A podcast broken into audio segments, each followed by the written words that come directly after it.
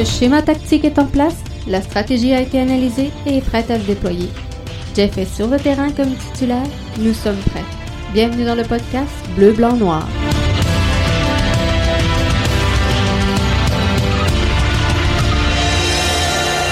Bonsoir tout le monde et bienvenue à votre podcast BBN du 25 novembre 2020. Jeff Morancy qui est là euh, avec vous encore une fois ce soir pour euh, vous livrer plein d'infos. On a encore un beau line-up ce soir dans euh, le podcast. Donc, je vous invite à vous joindre à nous et à partager la, vidéo si vous êtes en direct, si vous écoutez en balado-diffusion, en version audio ou la rediffusion. Je vous invite également à la partager, que ce soit sur euh, Facebook, sur YouTube, sur Twitter, Periscope. On est là donc euh, avec vous encore une fois ce soir. Gros line-up. On va se parler euh, bien sûr du bilan de fin de saison de l'Impact. On sait que l'Impact de Montréal attendra la, suite des choses au niveau de la Ligue des champions de la CONCACAF avant de dresser son bilan officiel de la fin de la saison. Euh, il y a d'autres équipes qui ont décidé de, commencer à le faire, de faire du ménage. C'est le cas, entre autres, d'Atlanta United, qui euh, a d'ores et déjà annoncé euh, un certain remaniement au sein de, son effectif. bref, on va faire le bilan à ma façon de la saison de l'impact de euh, Montréal. On va se parler des séries également dans euh, la MLS et de la suite des choses, plusieurs euh, revirements de situation et, de surprises dans principalement les matchs qui avaient cours hier soir à travers le circuit Garber. Mais on ne peut pas animer un, podcast soccer sans débuter avec cette triste nouvelle aujourd'hui. la légende l'icône du soccer, Diego Maradona, qui euh, s'éteint, la légende du foot qui avait 60 ans, euh, qui aura laissé euh, de belles émotions. tout le monde se souvient. Il y en a plusieurs, certainement d'entre vous, qui l'ont encore sur cassette VHS. De 1986, de La main de Dieu, de ce but faramineux alors qu'il détruit tout le monde sur son passage. Mais euh, au-delà des, performances soccer, euh, Maradona, il y a euh, l'homme également.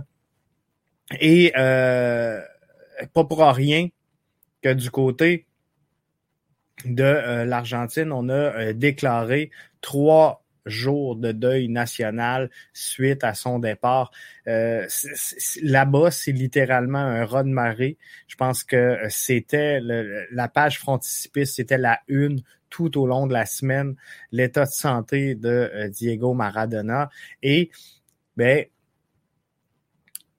c'était là-bas un, membre de la famille. Hein. Je pense que c'est unanimement ce qui ressort de tout ça, c'était que c'était un membre de la famille, c'était une communauté et il aura transpercé Maradona euh, la barrière du temps, il aura transpercé cette barrière des époques-là, qu'on soit euh, kid, qu'on soit grand. Euh, il y a des noms qui, qui, qui marquent l'histoire. Maradona en sera un également. Donc, on verra la suite des choses dans le dossier. Les, hommages vont euh, très certainement pleuvoir à euh, l'endroit de euh, Maradona. Mais quoi qu'il en soit, on ne pouvait pas débuter ce podcast-là sans souligner la perte d'un icône, je le rappelle, d'une légende du soccer, Diego Maradona, qui s'éteint à l'âge de 60 ans. On poursuit le podcast sans plus tarder. Vous avez euh, très certainement remarqué qu'on a fait un remaniement au niveau des euh, infographies qui meublent le podcast pour ceux et celles qui sont avec nous en euh, version audio. On a eu quelques euh, difficultés et euh, la slide suivante est euh, vraiment celle qui m'a causé le, plus d'ennuis et je m'en excuse pour ceux et celles qui seront avec nous en version audio vidéo pardon. Mais hier soir, surprise au niveau de la MLS, un euh, des meilleurs clubs, une des meilleures formations de l'Est, c'est contre toute attente euh, incliné hier dans euh, une rencontre et j'ai travaillé très très fort sur les infographies. J'ai essayé de voir ici avec la régie, mais semble y avoir un problème récurrent avec cette ligne-là. C'est euh, donc euh, Toronto qui euh, s'incline. Voyez-vous, dès que je dis le mot Toronto, la slide, on dirait qu'elle ne veut pas coller. Donc, hier soir, c'est Daniel Rios qui est le seul marqueur du match et qui bat donc Toronto, qui est éliminé donc de cette course aux séries dans le circuit Garber. Pourtant, sur papier, c'est clair que le Toronto FC avait la meilleure formation, avait la meilleure alignement euh, des deux. C'est net, c'est précis, mais Nashville aura euh, réussi à vaincre malgré tout la troupe de euh, et euh, c'est clair que euh, toute la formation de euh, Toronto, voyez-vous, ça, ça, se règle pas. toute la formation donc de euh, Toronto qui passe à autre chose maintenant alors qu'ils sont éliminés. Autre surprise dans cette cette ce duel là dans ces, euh, confrontations en vue du euh, championnat MLS. Mathieu qui nous dit c'est drôle. Merci euh, Mathieu, c'était un petit flash léger que je voulais faire dans le podcast. Donc les Revs qui causent la surprise et passent au tour suivant dans les séries d'après-saison. Et euh, ça, je pense que c'est littéralement une euh, surprise. Et euh, lorsqu'on regarde un peu maintenant où ce qu'on est rendu dans ce, ce tournoi de la MLS, les Revs qui euh, battent l'Union de euh, Philadelphie, il y, en a plusieurs dans l'Est qui euh, les plaçaient directement en finale de la conférence. Plus souvent qu'autrement, on les plaçait face à Toronto. Mais les Revs auront réussi à, causer la surprise. Gav, Gavino de Falco qui nous dit TFC forever. Ouais, mais euh, j'ai de la misère. Parce que euh, même, euh, Gavino, si tu regardes sur cette infographie-là, qu'on voit présentement. En bas, on voit Nashville qui va affronter le crew de Columbus et ça revient, c'est récurrent. Si je vous dis que Nashville a gagné pour se placer contre Columbus, a gagné contre Toronto, voyez-vous, je reviens à cette infographie-là. Dès que euh, je sors le mot Toronto, on dirait que euh, le système le sait et par défaut, il place cette infographie-là. Donc, euh, désolé. De, du désagrément, je n'y peux rien. Si vous l'écoutez en version audio, ben, je vous invite à aller voir la version vidéo. Vous allez comprendre. Donc, je vais y aller avec mes choix.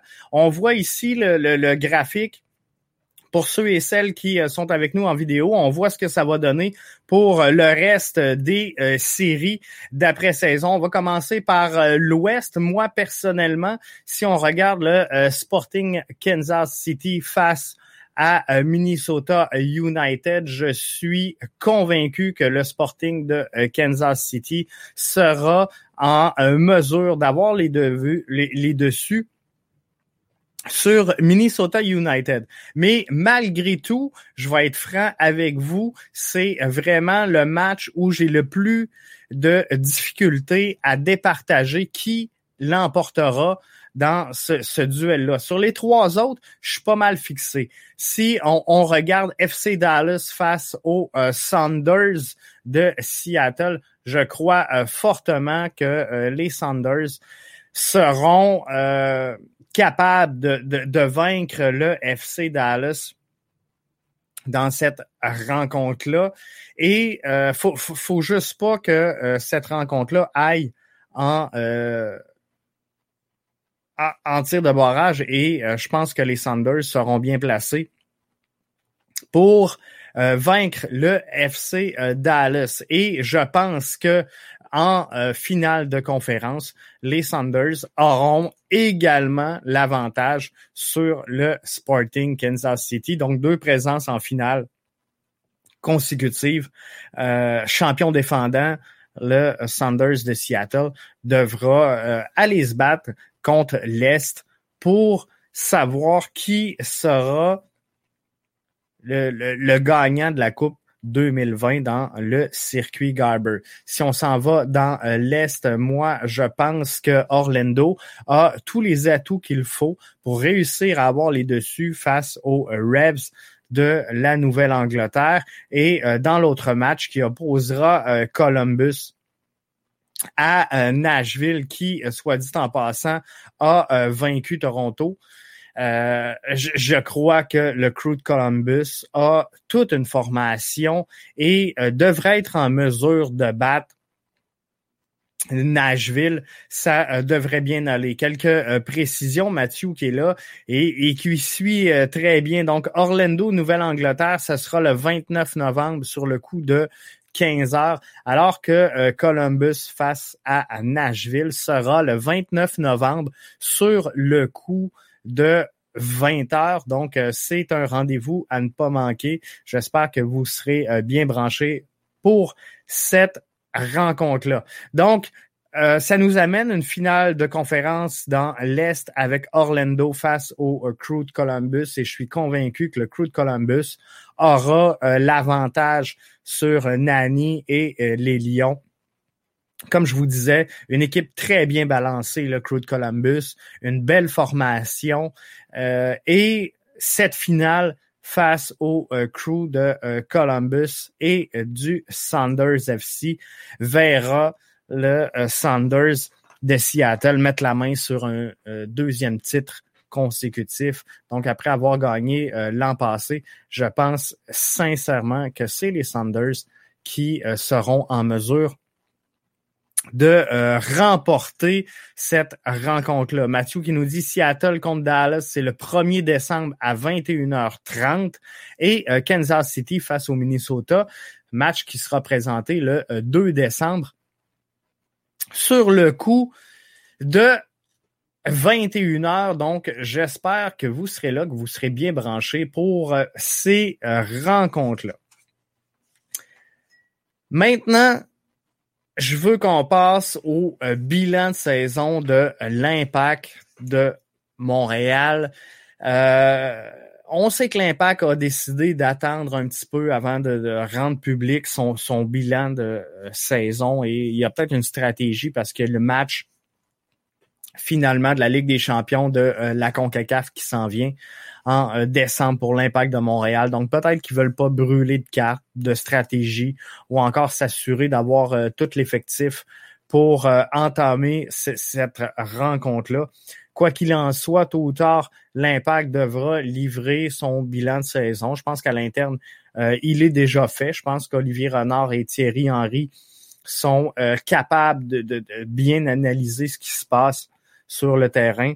Moi, ce soir, je veux faire un bilan avec vous en euh, trois volets. Je veux, veux pas qu'on s'arrête sur les performances individuelles parce que euh, si on regarde, tout le monde fait euh, des bilans, tous les podcasts font des bilans. J'ai vu, entre autres aujourd'hui, Luan sortir le sien. J'en ai vu en tout cas deux, trois passer sur les réseaux sociaux.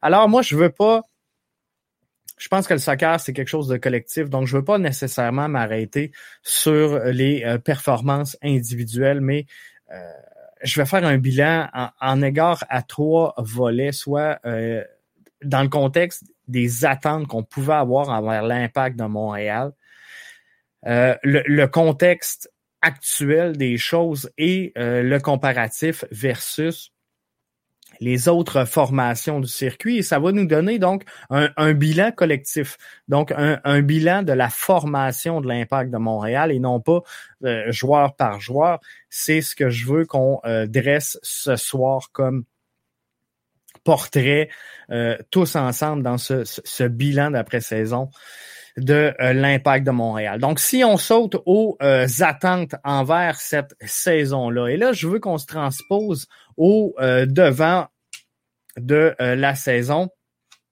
et ce qui s'était passé dans euh, l'entre-saison. Donc, on, accueille un nouvel entraîneur-chef qui est euh, Thierry Henry. faut se ramener donc au euh, début de la saison.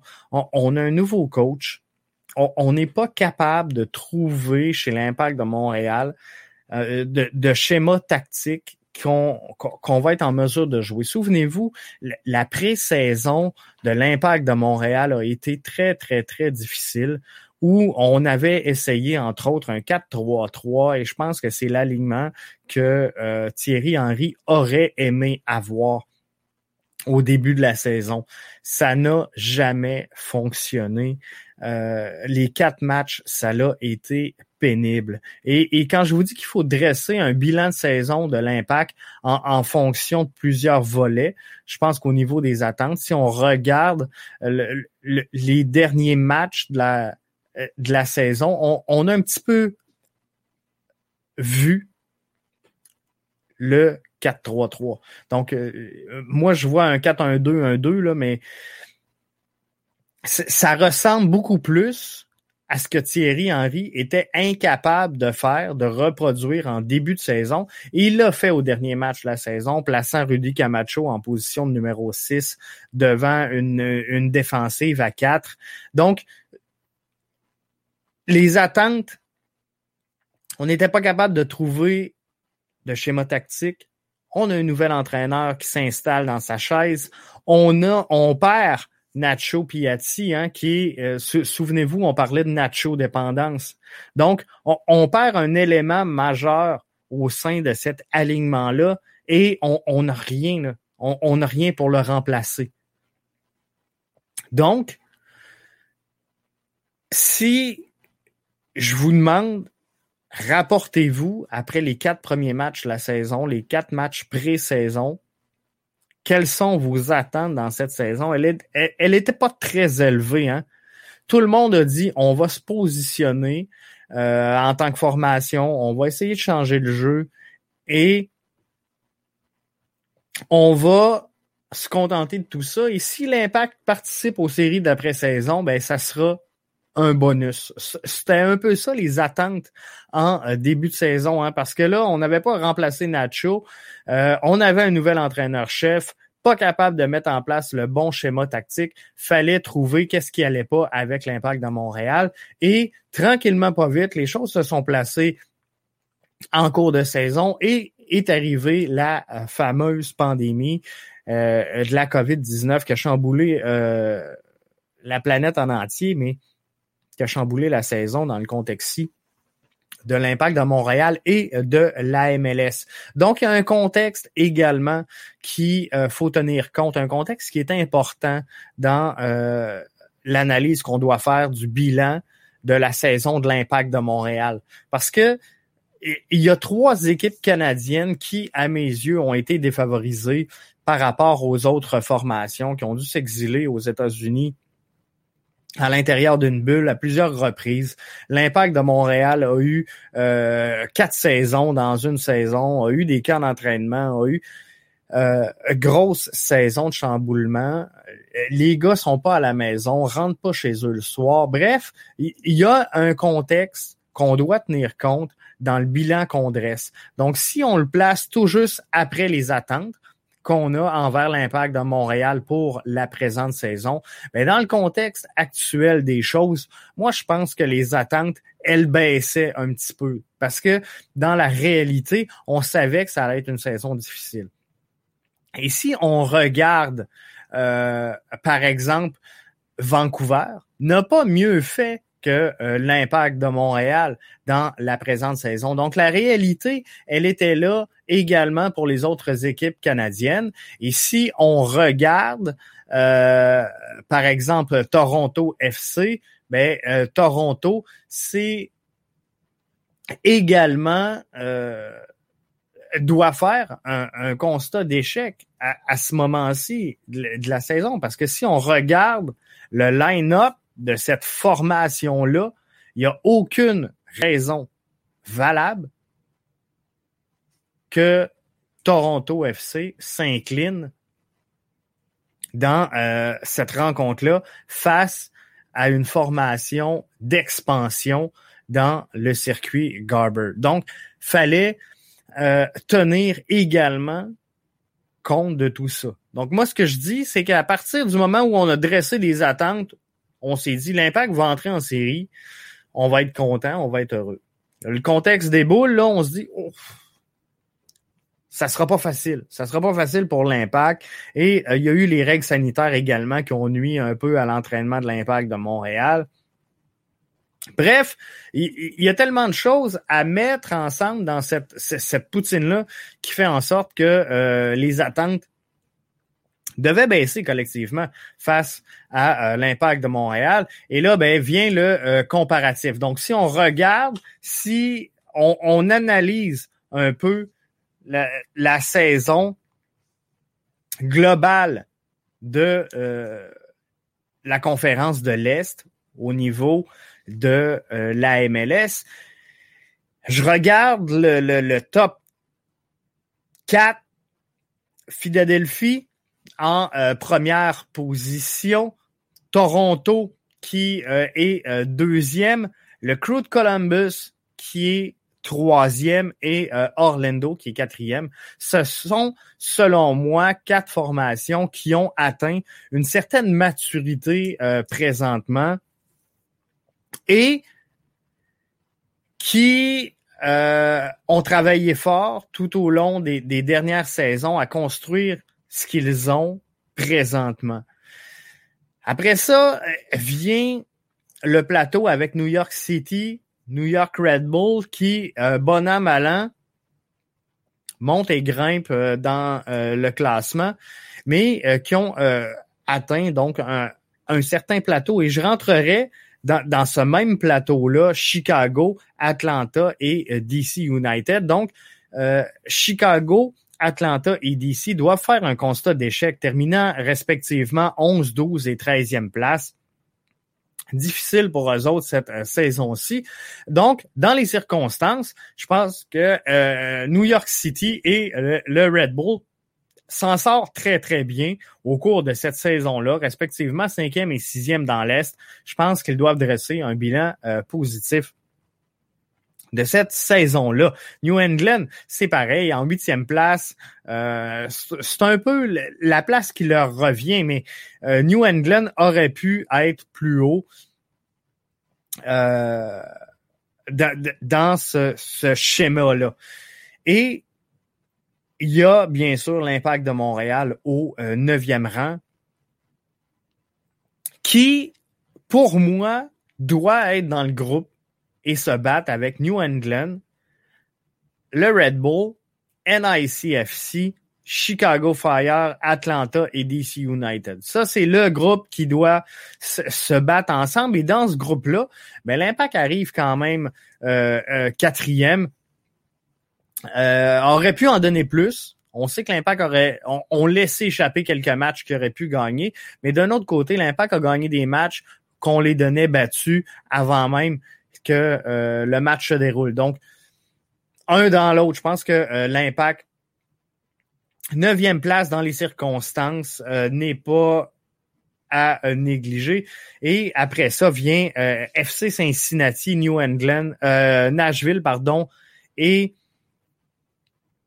l'Inter de Miami, qui devrait être, selon moi, le bottom third de les, trois dernières positions dans euh, l'association de l'Est présentement.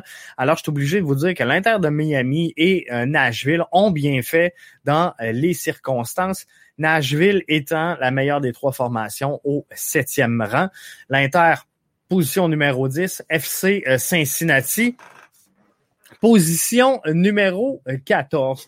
Donc ça, c'est le comparatif. On peut pas, je pense, l'impact à ce moment-ci, dans son, son, plan de développement, se comparer avec les équipes de tête que euh, ce soit Philadelphie, que ce soit euh, Toronto, que ce soit euh, Columbus ou encore que ce soit Orlando. Je pense qu'on n'est pas encore dans, dans ce top 4-là. Ça va venir éventuellement et la saison prochaine, l'impact devra viser à approcher au maximum, le plus près possible, ce, ce groupe de, de quatre leaders-là dans euh, la conférence de l'Est et, je pense que c'est possible de le faire présentement. L'impact est en train de se donner de la, latitude et euh, quand je vous parle de, de, comparatif également, faut regarder la réalité des formations présentement. Je vous ai dit, on a perdu euh, Nacho dans l'entre-saison.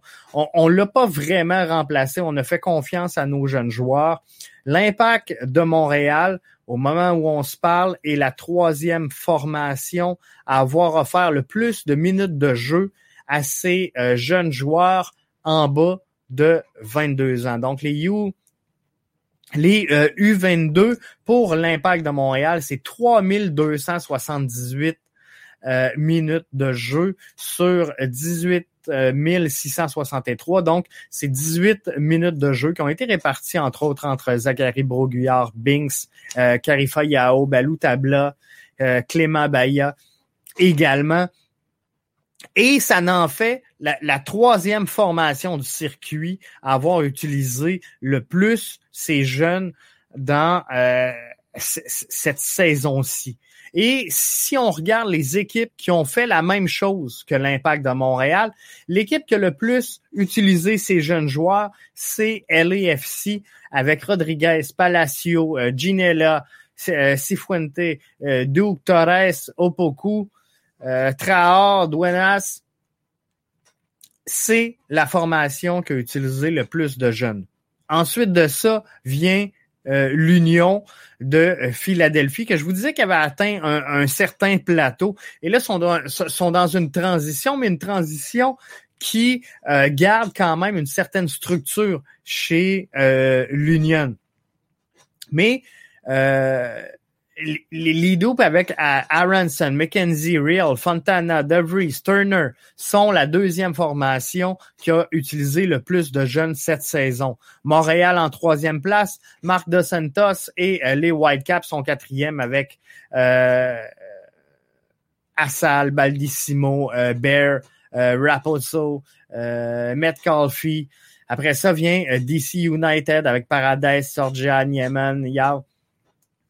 Bref, euh, Colorado suit, Chicago suit, Miami suit, euh, Red Bull sont là euh, également. Alors là, les 1, 2, 3, 4, 5, 6, 7, 8, les huit formations qui ont utilisé le plus de jeunes cette saison. LAFC, Philadelphie, Montréal, Vancouver, DC, Colorado, Chicago, Miami, New York Red Bull, les neuf formations pardon, qui ont utilisé le plus de jeunes. Qu'est-ce qu'ils ont en commun au moment où on se parle? Ce sont tous des formations qui ne sont plus dans le portrait des séries.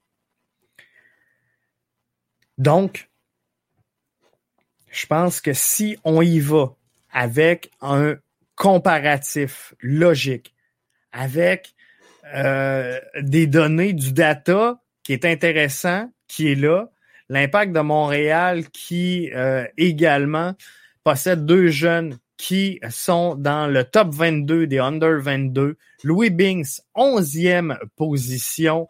Zachary Broguillard, euh, qui est respectivement à la 20e place du podium. Bref, l'impact, quoi qu'on en dise, elle est jeune. Elle est jeune sur le terrain. On a souvent parlé tout au long de la saison du manque de profondeur pour l'impact, mais on, ne peut pas avoir de la profondeur si on n'a pas un 11 de départ crédible. Donc, avant de se construire une profondeur, l'impact de Montréal doit à tout prix construire un 11 de départ qui fait du sens. Et si on regarde et, qu'on dresse le bilan de saison de l'impact de Montréal et qu'on regarde au cours de cette saison-là, quels sont les départs, quelles sont les arrivées dans euh, l'entre-saison? On a perdu quoi? On a perdu Saphir Taider, on a perdu euh, Ivan Bush, on a euh, pas perdu Pantémis, mais on l'a offert en prêt. On a perdu euh, Piatti. On a transféré Jason Beaulieu, euh, Thomas Meyer-Giguer.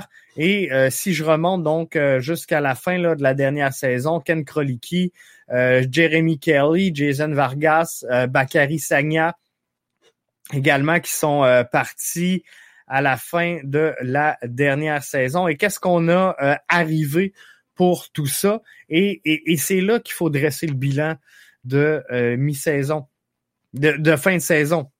On a euh, rapatrié donc euh, Baloutabla, euh, Joel Waterman, on a Steven Saba, Emmanuel Maciel, Victor Wanyama, Thomas Giraldo, Kizan euh, Ferdinand, des, des, des gars qu'on n'a pas vu encore évoluer vraiment avec euh, l'impact de Montréal. Mustapha Kiza qui euh, est arrivé et bien sûr Mason Toy qui font partie de cette relève-là chez l'impact de Montréal. Donc, si on, on compare le, la fin de la dernière saison avec la fin de cette présente saison-là, et qu'on se demande est-ce qu'on est en, phase d'améliorer cette formation-là pour la prochaine saison? C'est sûr qu'il faudra attendre des moves, il faudra voir qu'est-ce qui va se passer dans le mercato hivernal. Il y a des rumeurs sur le départ de Maxi Urruti. Il euh, faudra voir qu'est-ce qu'on fait avec le statut de euh, certains joueurs mais euh, visiblement, on a fait de la place. L'impact, chez l'impact, il y a de la place. On a joué le dernier match de la saison sans aucun joueur désigné et il y en a qui sont déçus du résultat de l'impact de Montréal au moment où on se parle. On peut pas être déçu sachant qu'on débute la saison avec un nouvel entraîneur-chef, sans schéma tactique euh, clair, précis, défini on, a une équipe qui joue sur les contres et les relances. On a, on, s'est mis à construire le jeu. On s'est mis à avoir un gardien de but capable de jouer avec le ballon et euh, de construire le jeu. On a des joueurs qui défendent beaucoup plus haut sur le terrain. On a des euh, Samuel Piette qui ont appris à à jouer avec un peu plus de liberté, de polyvalence, j'ai envie de vous dire. Donc, ça euh, fait en sorte qu'aujourd'hui, moi, ce que je vous dis, c'est que le bilan de saison de l'impact de Montréal, il est positif au niveau du terrain. Et, et je veux pas vous parler, puis je le sais qu'il y a des débats qui font rage un peu partout sur la toile et à travers partout, sur la couverture médiatique, sur les codes d'écoute, sur la MLS pour moi, c'est deux choses. Il y a le brand de l'impact, il y a le brand MLS et il y a le bilan proprement dit de la formation sur le terrain. Et c'est à ça que je veux m'arrêter ce soir, c'est ce bilan-là de saison de l'impact. Donc, est-ce que je suis satisfait de la saison que j'ai eue de l'impact? Je suis comme vous autres. J'en aurais pris beaucoup plus. J'aurais aimé voir l'impact se rendre plus loin dans euh, les séries d'après-saison, avoir cette fébrilité-là de pouvoir jouer contre euh, euh, Toronto, par exemple, ça aurait été super intéressant. Mais dans les, le contexte actuel, avec les attentes qu'on était en droit d'avoir en début de saison et avec le comparatif que je viens de vous donner à travers le circuit, moi, je pense qu'on peut être euh, grandement euh, satisfait de cette formation-là. Et quand on regarde le euh, Toronto FC, qui se rend pas vraiment plus loin que l'impact de Montréal dans cette course, mais je veux qu'on prenne le temps ensemble de regarder l'effectif de cette formation-là, alors qu'on a dans les rangs Pozuelo, Altidor, Aquinola, euh, Bradley, Piatti, Osorio, euh, DeLeon, on a euh, Simon, Laria, Mavinga. Euh, je pense que sur papier, je suis beaucoup plus déçu aujourd'hui si je suis un fan de Toronto FC que si je suis un fan de l'impact de Montréal.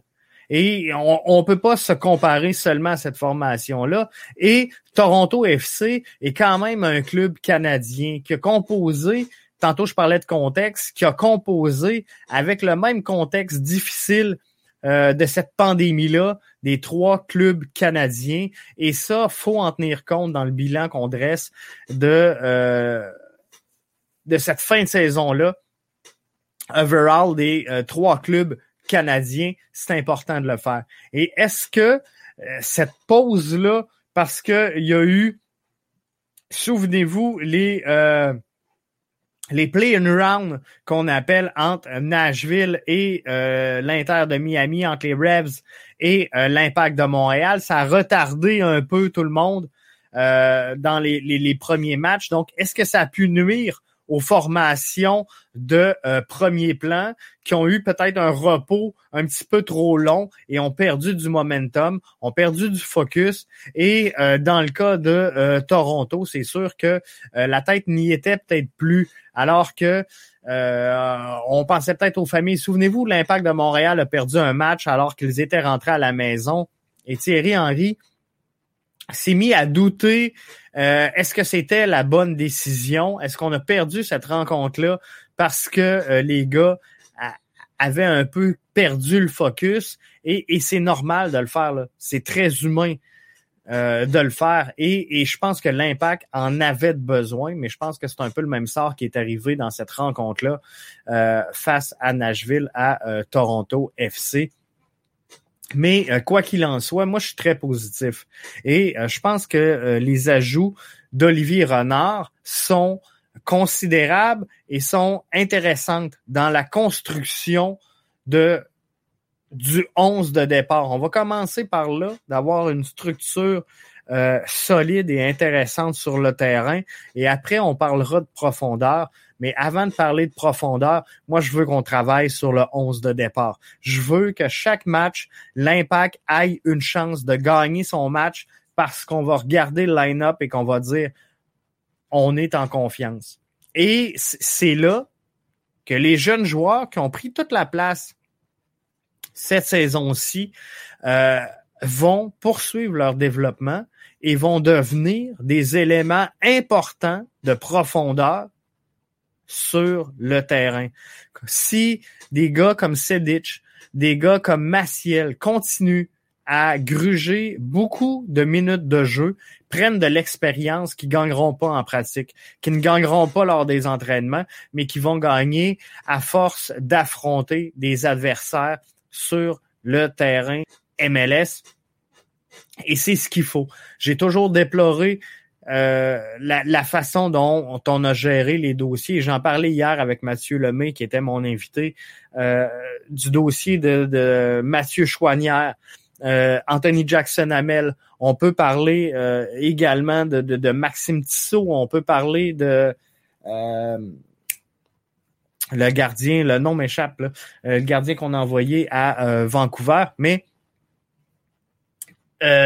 tout ça pour vous dire que il y avait un vide chez l'Impact de Montréal et on est en train de refaire les bases qui vont amener cette formation-là à avoir une logique, une structure, une stratégie de jeu dans le, système actuel de la MLS. Donc, est-ce que euh, je mets des lunettes roses et que je vis au pays des licornes? Non. Je pense que l'Impact ont euh, perdu des matchs cette saison-ci, ont connu des mauvaises sorties, des ratés, et, je l'ai souligné. Je me souviens même d'un soir où euh, on en parlait avec Rémi cette semaine dans le podcast, un soir où j'ai même pas voulu faire le débrief parce que l'impact avait pas joué et que je me souviens très bien d'avoir mentionné aux euh, auditeurs sur euh, Twitter, regarde, ça sert à rien d'analyser le match, ils ont pas joué. Donc, je, suis capable d'être critique, mais je suis capable également de voir qu'il y a un projet qui est en construction et qui est là. Et, et, ça, ça n'a rien à voir, comme je vous dis, avec le volet que l'impact touche les codes d'écoute, l'impact touche pas, il y a 300 personnes, 600 qui écoutent. Euh, est-ce qu'on écoute plus que RDS? Est-ce qu'on écoute moins? Non, tu sais, je pense qu'il y a un problème de branding euh, dans, dans, dans l'implantation de la culture soccer au Québec. La façon qu'on le vend au public n'est pas la bonne. On va trouver notre niche, c'est sûr.